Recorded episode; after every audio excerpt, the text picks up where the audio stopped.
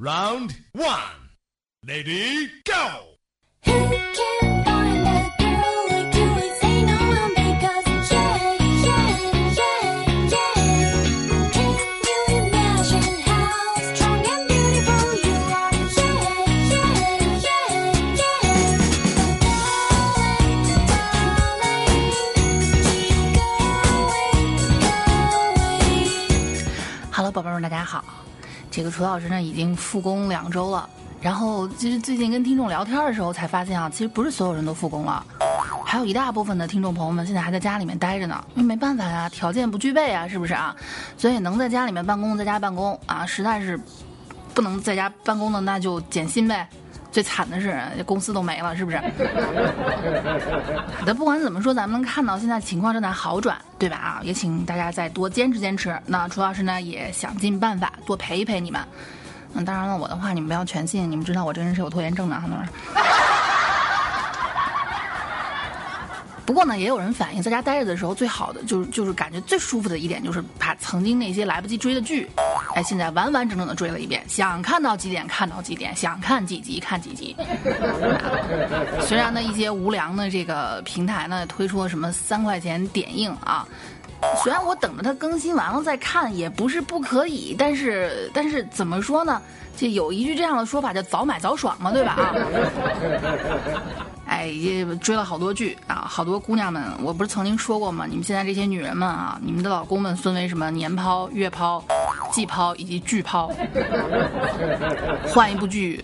换一个老公啊！我我这楚老师很少追剧，我不是一个追剧女孩，我甚至都不追番。嗯，有时候就是看电视剧呢，看个开头，看个中间，看个结尾，哎，不是看，呃，对对对，然后然后中间情节就自己猜，哎对。我也不知道最近又产生了什么新老公没有啊？不过，不过，这个怎么说呢？看了几集现在的剧啊，只能说是良莠不齐。好剧确实也有，看的人啊身心愉悦。咱就不管它是不是真的，什么真实事件改编呀，历史上到底有没有这个人这个事儿啊，咱都 whatever 没关系。看剧不就是为了让人爽吗？毕竟天天搁家憋着憋出神经病了啊，我再不消遣一下，对不对啊？但是有些剧确实看的人心里面特别憋屈，嗯，就越看越憋屈。哎呀，我这这这是越越越看越想出去，让让我找个人撒口气啊！最近那个叫叫叫什么，我想不起来这个剧了，四个字儿，反正佟丽娅演的，叫女主叫江达琳嘛，是一个女总裁。嗯，这个这个剧让我看完就浑身就是特别相当十分不爽。佟丽娅就这么大个美女，怎么演这种缺心眼人设？人都都说最讨厌的女主就是傻白甜，她是傻白还不甜。是个总裁，我天，霸道女总裁爱上我是吗？是个总裁，对，总裁，裁员她不好意思，哦，他太可怜了，把我们公司的利润分一些出去给那些被裁的人吧。说帮就帮，说送就送啊！自己的客户说放鸽子就放鸽子，自己的对手说仁慈就仁慈，我觉得这就不是一个女总裁，这绝对是一个慈善协会的头。你要立这样的什么让人间充让人间充满大爱这样的人设也不是不可以，但是你不要把它架到一个商人的这个这个外壳里面好吗？搞得好像我们国家的商人都是个缺心眼儿一样。本来女人经商这件事儿就已经是被很多人戴着有色眼镜了，现在可好，这剧一出来，别人觉得咦，哎呀，我就知道啊，女人不适合经商啊。反正咱还是不要太去看那些国产的各种什么精英剧啊、医疗剧啊、总裁剧啊、律师剧啊，甚至最近还有卖房子的剧，那个安家啊，虽然是我最喜欢的孙娘娘演的，但是啊，算了，你们自己去看吧啊，见仁见智啊，见仁见智。不要相信各种职场剧，因为你到最后发现全是在谈恋爱的，而且谈恋爱变成了主线。哎，你有脾气没脾气？还真是啊！你说，你你你说这像像楚老师这样有家的还好，你这个跟那些单身狗，我说看个剧消遣一下吧啊！你们都在谈恋爱，就我一个单身，你让人看完什么心情？你不能好好讲一讲职业有多残酷吗？啊请问？算了，一说这话啊，说的人真是没完没了了。行，那咱就这个今天你们也知道了，楚老师要跟你们吐槽什么啊？因为我之前吐槽过很多次，非常多次，什么呢？就是那些不负责任的台词儿，那些狗血的剧啊什么的哈。但是呢，我发现这个东西可以做成一个系列了，一段时间出一次，一段时间出一次。为什么呢？每当我曾经看过一部剧，我觉得哇，这个台词真是前无古人后无来者啊，就 low 逼 low 的明显，狗血狗的坦然。然后我说这一定是最最最狗血、最 low 逼的，结果过不了两年就会出现一个新的，告诉我说：“呵呵，小姑娘，嗯，你还是太年轻了。”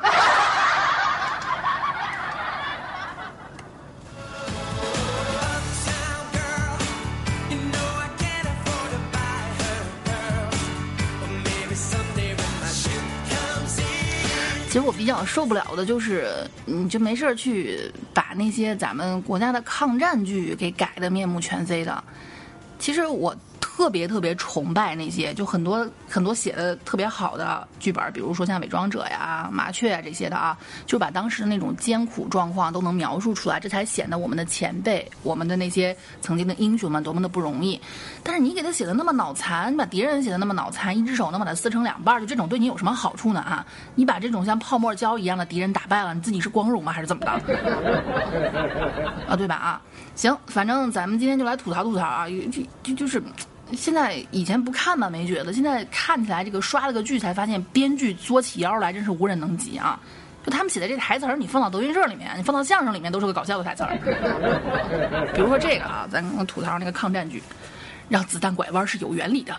你们可以去搜，这个这个视频到处都有啊。让子弹拐弯，就是就就是，咱知道啊，子弹这东西打出去就是直来直往的。他说让子弹拐弯，而且是有科学原理的。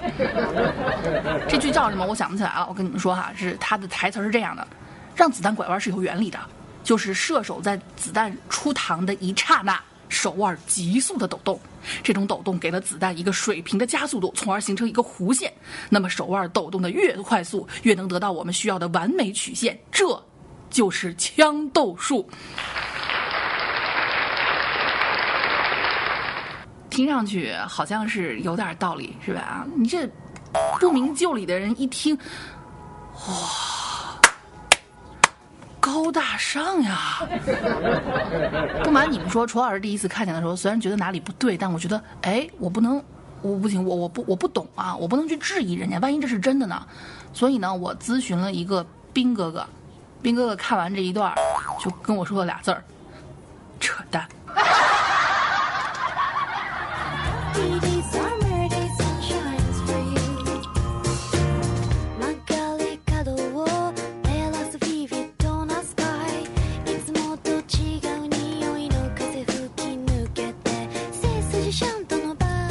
行，咱们就来总结总结这些个狗血的这些台词儿啊，这些天雷滚滚的台词儿都有一些什么类型？反正我记得当时在看抖音的时候，里面有这么一个抖机灵的一个回复啊，哼 牛顿说这不归我管，这归我弟弟牛逼管了。这意思就是大概看到了某些人不遵守，就就就是不符合某种定律，身体特别好，能从地下一下跳到树上，就这种特别奇幻的东西。行，这台词儿也有，不光是行为有，台词儿也有。牛顿管不了型，嗯，比方说，我不知道大家有没有看过这个《射雕英雄传》啊？应该都看过，即便没看过的也有所耳闻，是吧？说是郭靖的其中的就江南七怪，他的七个师傅，其中老大叫柯镇恶，知道？呃，大家应该都知道啊。柯镇恶是个瞎子，嗯，这是瞎子被梅超风给戳瞎的，我没记错的吗？应应该是哈，我没记错吧？反正是个瞎子啊。然后呢，某一版的《射雕英雄传》里面有这样的一句话：柯镇恶跟他的六个兄弟姐妹说：“大家等会儿看我眼色行事。”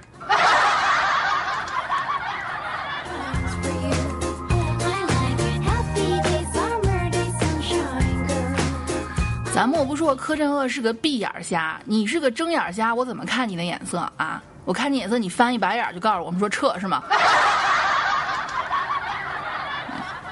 哎，接下来呢又是这个重灾区啊，牛顿管不了之重灾区抗战剧，要求我们的突袭小队每人携带一百五十公斤炸药。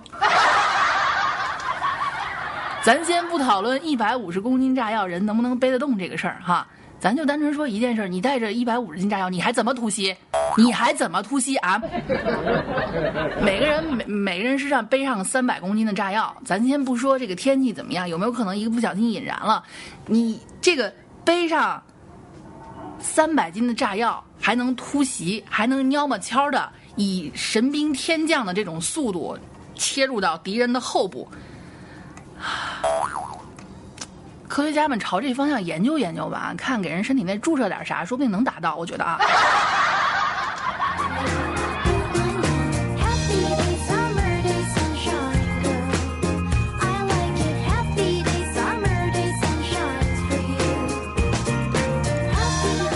有时候呢，看了一些剧，不得不感慨，虽然我们现在的这个医学和科学已经非常先进了，但是我还是觉得啊，医学科学再先进，先进不过编剧的脑洞。嗯，有句话说得好。野火烧不尽，春风吹又生啊！咱们现在能看见的这个活体断了再能长出来的，除了人的头发和指甲啊，这个不算啊，这是人体无用组织切割术啊，这这个不算，那就是壁虎的尾巴了，对吧？但是还让我没有想到的有一点是这个啊，这剧我我忘了叫什么了，反正呃里面台词是这么说的：我听闻雅奴的舌头又长出来半截儿，被太后娘娘知道了，硬生生的给重重重新结了。还有一个啊，是我这个稍微有点羞耻啊，这周老师看那个大太监，就是 TVB 的那个剧，讲了大太监李莲英和慈禧太后的那个那个后宫事儿哈。里面有这么一段，不是不是不是李莲英，是另外一个太监，有人忽悠他，听闻服用这个药，连服九九八十一日，老爷您便可欲境重生，哪个境各位自己去。哎呦！我这玩意儿要是能长出来，那可就太棒了啊！这得得为多少为对自己尺寸不满的人提供福音。嗯，疯狂就疯狂，下一根更强。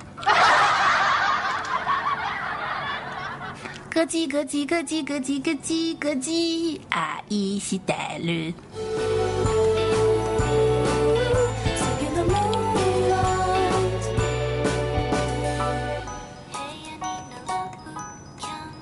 反正之前呢看就是《暴走大事件》这个这个非常搞笑的一个综艺啊，我不知道你们追不追，我是特别喜欢看《暴走大事件》，说它里面专门拍了一一就是一个一个类似于段子那样的剧，嗯，是为了干什么？为了讽刺这些随随便便写剧的人，就随随便便的编剧啊，一点生活常识都没有。说是一个娘娘正在那儿生孩子，你说生孩子你们知道吗？鬼门关走一遭，楚老师生过，我自己知道。这时候突然收到一个纸条，有内鬼，终止生娃。娘娘马上大喊一句：“快，快给我塞回去！” 漂亮。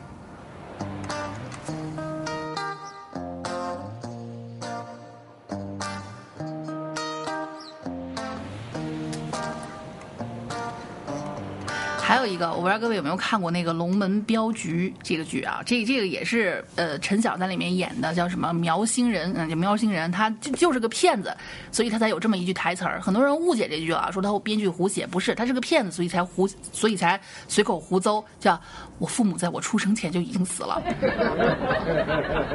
这个是人家胡诌，可是你一个一本正经的抗战剧再这么胡诌，我就有点受不了了啊！这是伦理梗是吧？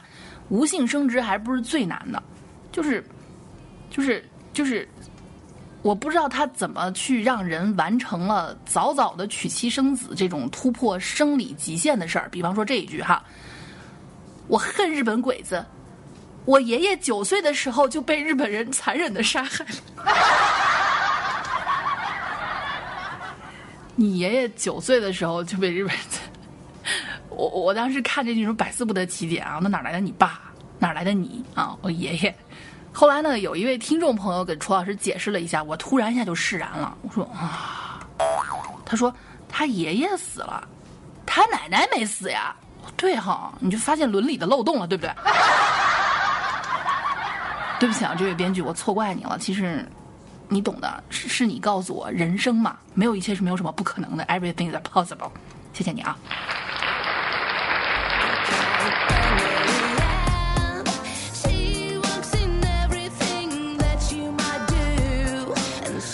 总而言之呢，这人一一闲下来啊，就开始胡琢磨。你说这伦理梗都让我给琢磨出来了，是不是啊？那同时呢，人一闲下来喜欢干什么？喜欢花钱，喜欢购物。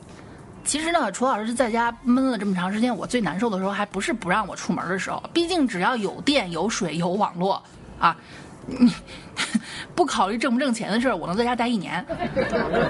但是让我最难受的是各大快递都停了，而且顺丰爸爸也是有什么接，有什么就就是有的能接，有的不能接。不过还好，很快所有快递都已经复工了，是不是？所以说在家闲着，我觉得最大的一个乐趣是什么呢？还用问吗？买东西啊！这不是情人节，情人节过了，白色情人节也过了，很多男生们就心里面就想着想一件事儿啊，就给自给自己的情人买礼物呀，啊，就买礼物什么这玩意儿太贵，随随便便买一件礼物，半个月生活费没了，扒了半个月泡面嘛，是不是啊？情人节每年都有，如果呢你还想好好的过情人节和白色情人节啊，还是给大家推荐这个省钱小助手，叫甜喵喵。之前楚老师给大家推荐过的，这是我的一个朋友啊，还有很多很多的我的听众在上面下单都已经得到回馈了，正品就反正还是正品。他那儿特别多这种情人节啊、淘宝券啊，什么跟红包返现似的。你们加微信啊，我我重复一下：幺七七六五幺八五幺三零，幺七七六五幺八五幺三零。您呢，在这个网购的时候选好这个商品先别付款，就不管是在某宝、某东啊，还是某多多，你直接把商品链接发给他，他呢会给你一个省钱码，还是那家店，还是那个店铺，还是那个东西，你复制这个码再去下单，就可以获得这个省钱的优惠。嗯，没听明白的话呢，你加进去，然后这个人呢会，我这个朋友会非常详细的告诉你们，挣钱不容易啊，我跟你们说啊，尤其各位男性朋友们，省下的全是你自己的。有多少男性朋友都是这边要给女朋友花着钱啊，那边还要省钱自己买电脑啊、买 PS 呀、买 Switch 啊什么的啊，毕竟是游戏又不等你一天出好几款啊，省点儿算点儿，你省一点儿，Steam 的游戏就离你更近一点儿。这叫积水成多，细水长流，是不是？记得加微信哈，幺七七六五幺八五幺三零，名字叫勤俭败家的田喵喵，大家千万别别找错人，好吧？嗯，也算是楚老师为数不多的给你们一点贡献啊。on the radio, calling every station on the air, sending out the message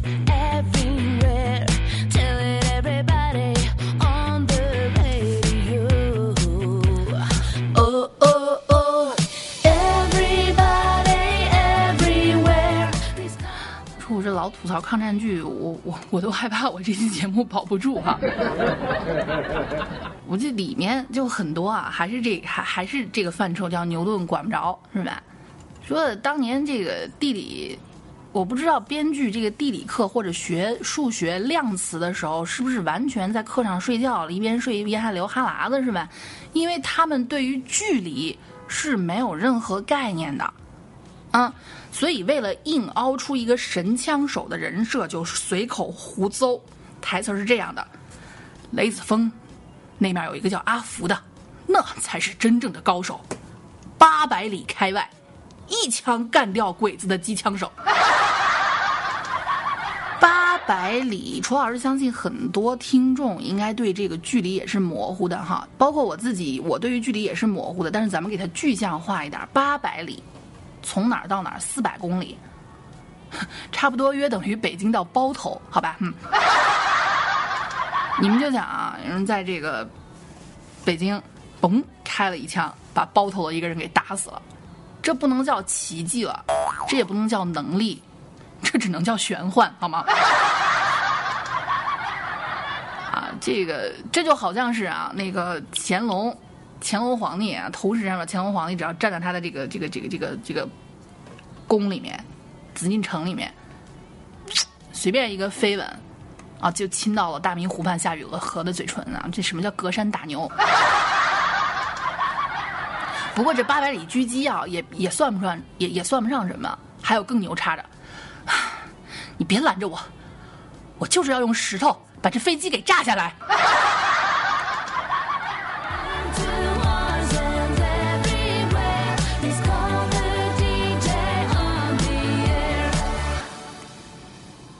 可以，只能说都是神人，嗯，都是神人。